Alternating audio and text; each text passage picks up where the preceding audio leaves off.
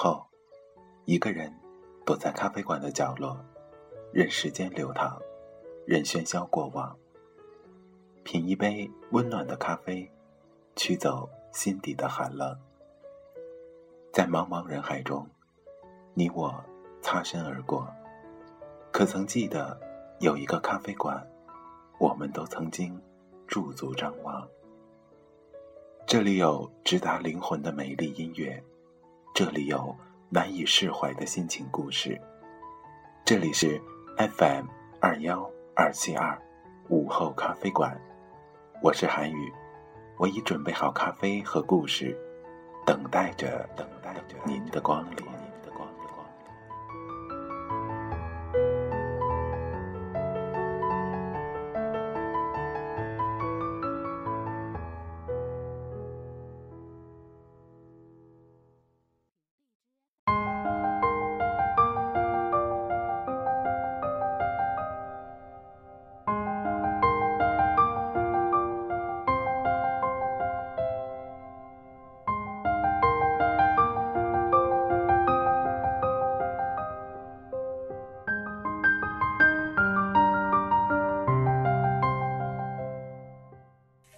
他哪里比我好了？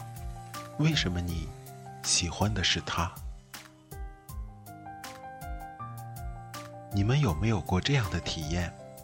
曾经自己喜欢过的人带着女友出现时，你可能嘴角上恭维着你的女朋友真漂亮，其实心底早就将两个人从头到脚的比较了一番。腿比我粗，胸比我小，脸还比我大。最后，自己满腹委屈地得出了结论，也不怎么样啊。他哪里比我好了？为什么你喜欢的是他？不仅生活如此，在电视剧里，这也是经久不衰的套路。漂亮妩媚的女二号见到男主对平凡的女主温柔备至，于是内心的不安和不甘心通通涌了上来。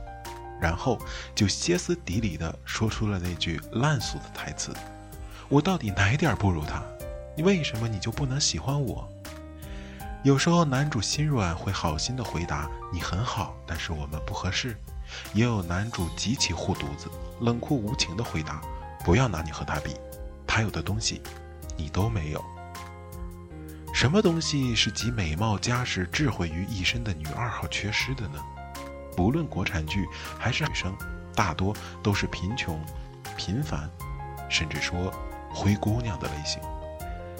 看到这里，其实我也想问个问题：女二号究竟哪一点不如女主？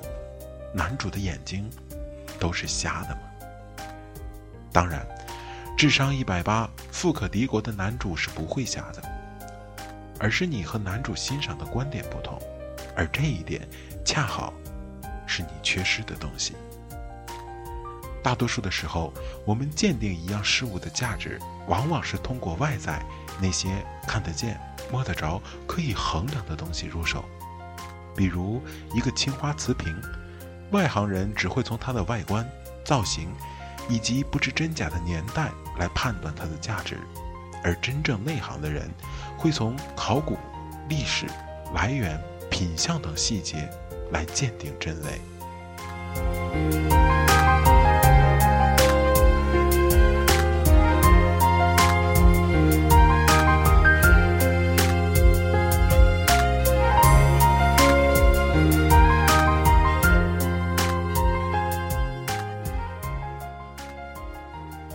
我小时候住的小区里有一个男生，从小到大都是校草级的人物。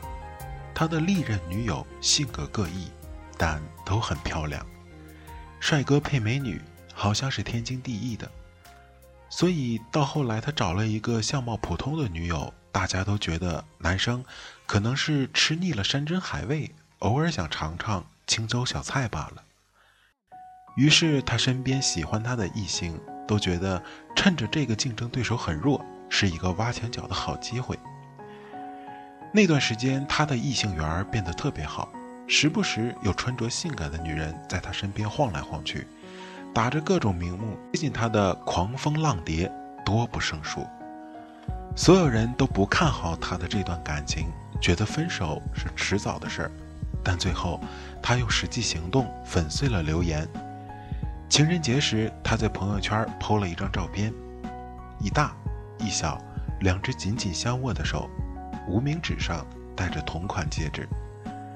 所有人都惊呆了，这么不相配的人怎么能在一起？怎么可以在一起呢？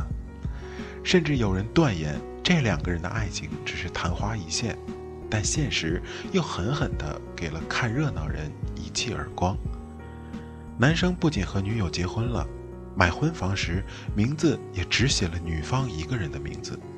朋友圈里他这样写：“爱，说了一万遍，都是虚无缥缈的。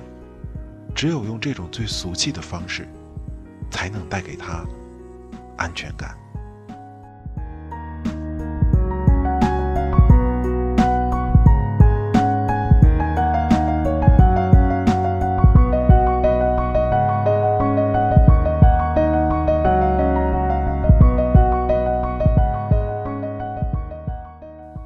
再后来，过去了，他们有了两个孩子，感情依然很好。前年回老家过春节，我碰到了他和他老婆，他牵着小女儿在院子里放鞭炮，他老婆站在一旁笑着嘱咐他们注意安全。那天吃年夜饭的时候，我说了一下下午看到的，也俗气的感慨了一句。原来王子和灰姑娘相爱的戏码真的存在。听了我的话，我妈白了我一眼，说：“你们这些年轻人都在想什么呀？”我觉得老李家的媳妇儿就很好啊。以前小李的前几任女友虽然长得好看，但没有一个是现在这样贤惠又温柔的。前几年老李身体不好，三天两头住院，他那些女友哪个不是嫌三嫌四的？只有现在这个媳妇儿最有耐心。我妈这么一说，我好像又懂了，可好像又不懂。感情这是一场耐心取胜的爱情啊！没过几天，我就找到了一个机会，装作开玩笑的问了男生：“哎，你媳妇儿吸引你的到底是什么呀？”听了这话，他似笑非笑的看了我一眼，想必是很多人都问过他类似的问题。他说。可能你们觉得他不好，但是他的好，只要我知道就够了。那时候，他看向远处，那个搀着老人遛弯的媳妇儿，脸上是止不住的温暖笑容。那一刻，我就明白了，有些爱情真的和相貌没多大关系。所以，请不要再怀疑你男神或者女神的眼光了。他爱上了那些看似平凡的人，肯定有他不平凡的地方。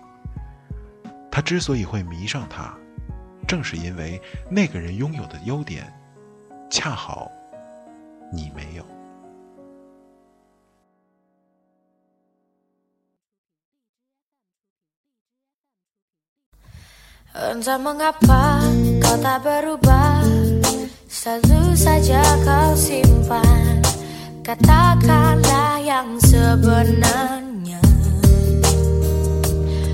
Diriku tahu bila kau kini Tak ingin bersamaku Mengapa kau harus berdusta